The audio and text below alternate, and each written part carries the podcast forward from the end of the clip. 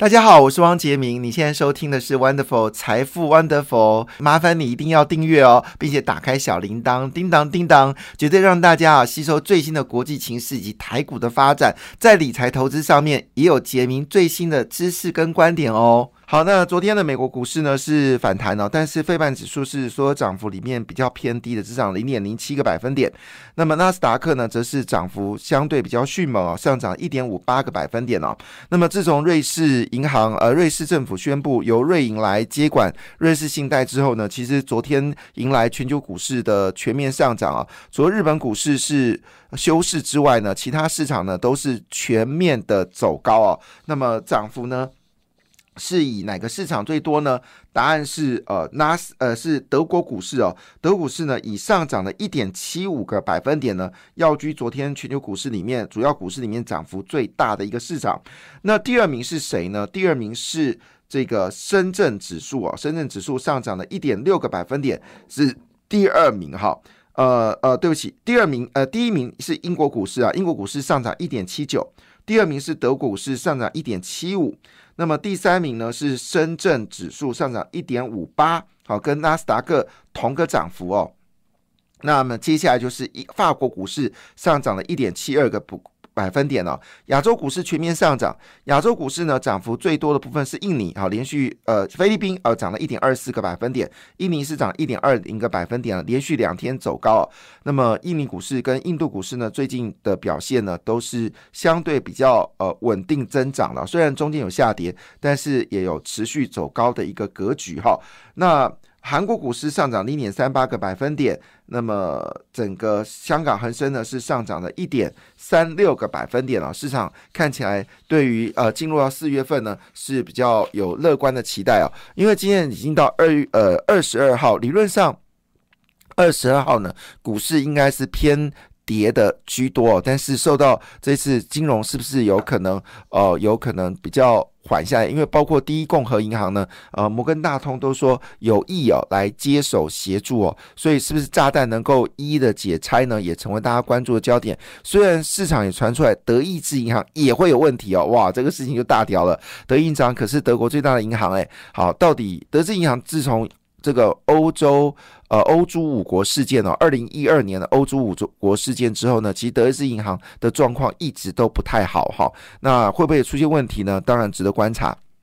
好了，那这个叶伦呢，一开始呢是呼呃是美国财政部叶伦一开始的时候呢，其实轻忽了呃就是细谷银行的风暴，呃一开始有点事不关己哦，后来发现到苗头不对呢，就说啊这个你的银行的存款呢，财政部都会照单来全收哦。那现在呢发现到哎好像状况更糟糕了，那叶伦呢好就赶快呼吁哦，美国小型银行的存户呢会提供更多的支持哦，所以市场情绪呢才出现了改善哦。看起来我们的这个美国财政部长耶伦呢，比较关心中国了哈啊，比较不关心美国嘛哈，这是疑问句了哈。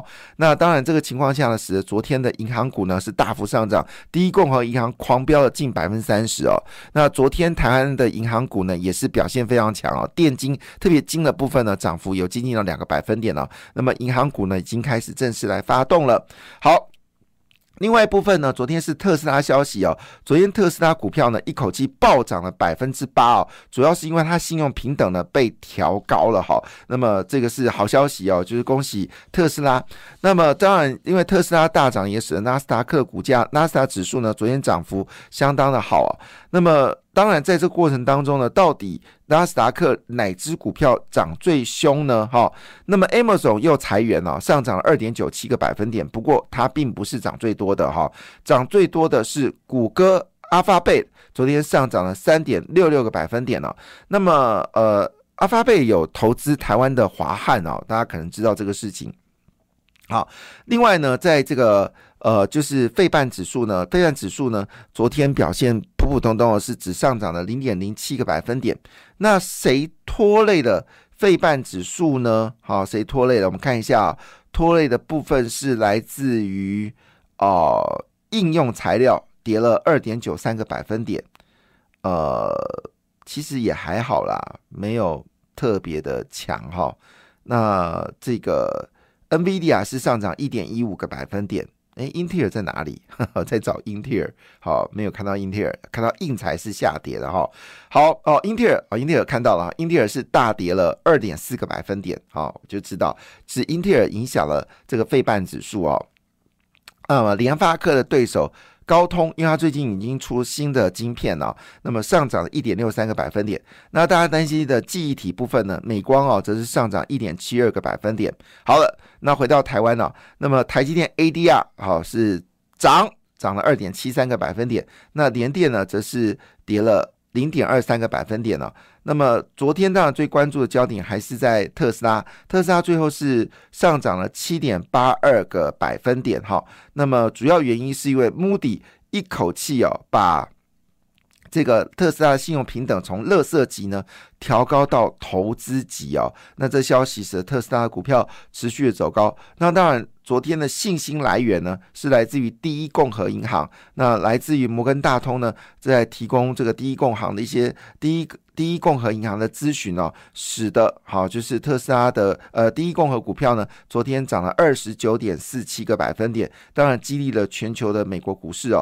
那另外一部分呢，就是阿发贝的阿发贝谷歌呢，当然不能让微软啊，就是呃领先嘛哈，所以呢，他最近呢有八万员工呢开始呢启动他旗下人工智慧聊通机器机器人，他名字叫 Bard 的测试工作。那据了解，很可能就会揭露好就是有关。这个新的聊天机器人的工作，那另外苹果也传出好消息了，它正在跟印度的劳动法规的改革呢，希望啊印度的工作时间跟灵活性呢，可以跟中国相当啊。那如果这件事成真的话呢，那么印度要取代中国哈是越来越有可能了，而且速度会越来越快哈。好，另外部分当然就是 NVIDIA，这跟我们台湾最近涨的股票是绝对有关系的，因为我们最近有关这个切的。呃，确的 GPT 以及高速运算云端部分哦，也就是现在还在进行所谓的呃，就是辉达日啊，辉达日到二月二十三号结束，那么会展出各式各样新的一些构思哦，那引发未来十年甚至二十年的一个变化。那昨天股价呢是上涨一点五一五个百分点哦，那么股价是两百六十一点九九美元，但是富国银行呢对于 NVIDIA 股价呢是。调高到三百二十块美金哦。如果真的这样的话，NVIDIA 最低股价呢曾经跌到一百块钱嘛，哈，那也就是说呢，这个呃就是上涨了三倍哦，也非常的不得了哈。那么，所以昨天整个美国传的消息呢，大部分都是好消息啊，哈。那这个好消息呢，也激励油价呢持续走高。昨天的油价呢回升到六十九块三三哦。那当然。呃，其实这段时间油价是有大幅的下跌哦，大概跌了差不多十五块美金。好，但是我们台湾的油价呢，并没有明显的下跌，这也是好事啦。因为呃，坦白讲，在涨的过程当中，我们有止涨嘛，那跌的部分就不应该反应了哈。那么让这个中油能够喘口气了，这是有必要的哈。那现在油价呢？最低是跌到了它六十呃五块六十六块美金一桶啊，现在是六十九块三三。北海布伦石油呢，也北海布伦特石油跌破八十块啊，但昨天也上涨到七十五块三二。有分析师认为啊，油价可能会看到六十块钱呢，真的假的哈？这个就很难去做说的了哈。好。这就是说最近的一个状况。那当然，呃，银行业这次的担忧解解封呢，可能会让这一波股市呃上涨。所以有分析认为呢，台股这一波呢是有可能会冲在月底的部分呢冲到一万六千点哦。真的假的？那昨天黄金呢整个大跌哈，这是黄金涨，黄金最前阵子有抛售黄金的人，恭喜你啊，你立刻呃多赚了二点五。二点一趴哈，因为昨天的黄金跌掉二点一趴，回到每盎司一九四一点一每块美金哦。其实我在之前这个节目上就有提醒大家，好，尽量手上你有美金的，你有黄金的可以卖掉哈，你有黄金的可以卖掉哈。所以呃，另外就是美呃美国联准局呃可能只会升息一码哈，这两天就要做决定了。那欧股呢就呃再度的收高，那么欧洲央行呢可能未来升息的幅度呢会减少哈。那当然对于红海来说呢，大消息就是苹果跟印度可能会达成所谓的。劳动法的修改，那这个情况下呢，会使红海呢有机会呢将它的产能呢顺利的转到这个印度哦。这个当然，呃，同时间呢，这个消息也对于未来的印度接纳来自中国的投资呢，可能有大幅的增加，真的是要你命哦！真的是印度这个动作，恐怕看在中国会是越来越大的风险哦。好，那当然在金融业部分呢，其实我们都知道一月份的呃台湾的金融业呢获利呢是比去年同期呢是暴增了四十九个百分点，接近百分之五十。那我估计今年哦是台湾银行业获利大爆发的一年哦。包括去去年投资抵损的部分呢，好，这个就是都可能呢，都在今年呢有机会慢慢的减少，甚至有赚钱的可能。那大家最关心的还是兆丰金啊，因为兆丰金是公股行库的龙头，它到底配多少利息，成为大家所关心的焦点呢？根据兆丰金的财报，去年未投资未实现损失哦，呃，总共是一百五十三点二五亿元哦。但是这部分在今年应该都会多多少会补回来。那么账上未分配盈余则是高达五百九十亿元哦。那保留盈余加起来呢是超过千亿元，所以今年应该有机会是配一块钱哦，这会是所有公股行库配息最高的部分哦。好，那当然这是好消息，因为自从玉山金呢，好只配零点六元，让大家吓坏之后呢，其实金融股一路下跌。所以如果兆丰金好能够有勇气一点点啊，看能不能配一块二哈，那会是让整个金融股大涨啊。好了。那我们就像金华酒店，好，只赚七块九，但配九块钱，金华酒店股价当然要继续涨了啊，这是一定要的事情啊。那这个特斯拉的性品呢，被呃列为投资等级，这件事情真的太意外了哈，太好了，也是太棒的一个消息，表示特斯拉的财务状况呢已经进入到稳定期啊。因为目前为止，投资这种所谓电动车，除非你是高价电动车啊，平价电动车基本上亏钱。中国比亚迪其实也赚不多，但另外三家呢则是亏钱的状态哦。那么特斯拉会是一个第一个呃让大家赚钱的这个电动车哦。那主要原因是因为它降价之后呢，特斯拉在欧洲的市占率呢持续走扬。那为什么要提特斯特斯拉呢？因为台湾有包括茂联在内哦，都是特斯拉很重要的供应商。现在越来越多台湾的企业打进特斯拉供应链哦，那这是所以特斯拉的销售越多，对台湾的电动车的行业来说肯定是大力多哈。那因为这个。这个最近的债市的状况已经慢慢的趋向呃偏向稳定哦，所以呢，我们特别来谈一下这个投资等级的 ETF 哦，因为很多人都觉得他对于股票还是很担心，可是呢，嫌银行利息又太低哦，那难得呃在经历了去年啊，包括。呃，政府公债、投资型债券啊，高等级的债券、非投资型等级大跌之后呢，人们都在思考一个问题：说，呃，现在看起来瑞信的风暴也似乎有止稳的一个状况，就想说，那是不是有机会买一些商品？退休的时候呢，每年有好的利息，而且现在是比较相对稳健的一个进场时机。以下内容是属于比较准备退休或者已经退休的人提供你做参考。那么。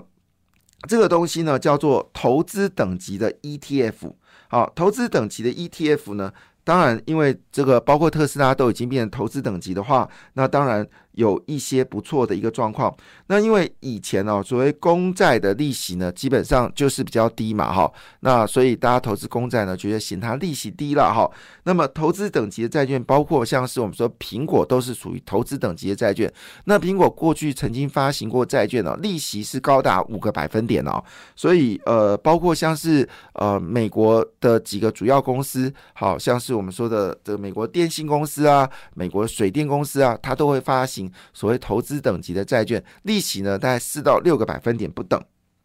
啊，而且他们天期会比较长，所以对于呃投资者来说呢，它有相对高的一个高性平，收益率也相对的比较高，而且它的违率比较低，而且重点是它规模比较大。那么最近呢，大家全台湾呢都掀起了存债风哦。可是前阵子投资债券的人都有亏损了哈。那现在呢有机会来做回来，因为看起来美国联准局的升息态势有比较呃，相对比较低调，所以对很多人来说呢，投资等级的债券 ETF 呢是一个选项啊，提供大家做参考。那么另外一部分呢，因为特斯拉的议题呢，也有关注到新普跟顺达。那么新普跟顺达的隐藏的这个收益率呢，值率是高达七到九个百分点哦，是最近呢可以值得关注。而电动车的电池部分呢，基本上是一个长期的主流。另外，东元呢也传出好消息哦，它也开始争取海外的电动车的动力。系统的商机。那据了解，它墨西哥的产能呢几乎是全开哦。另外就是有关台积电消息，台积电呢已经正式跟辉达、艾斯摩尔跟新思科呢作为四强连线了。据了解呢，它的二纳米呢会以光速的方式来进行哦。那么里昂呢是调高了台积电目标价呢到六百二十元哦。另外当然包括了嘉泽、新星。群创、瑞昱哦，都被市场关注的好的股票。感谢你的收听，也祝福你投资顺利，荷包一定要给它满满哦。请订阅杰明的 Podcast 跟 YouTube 频道《财富 Wonderful》。感谢，谢谢 Lola。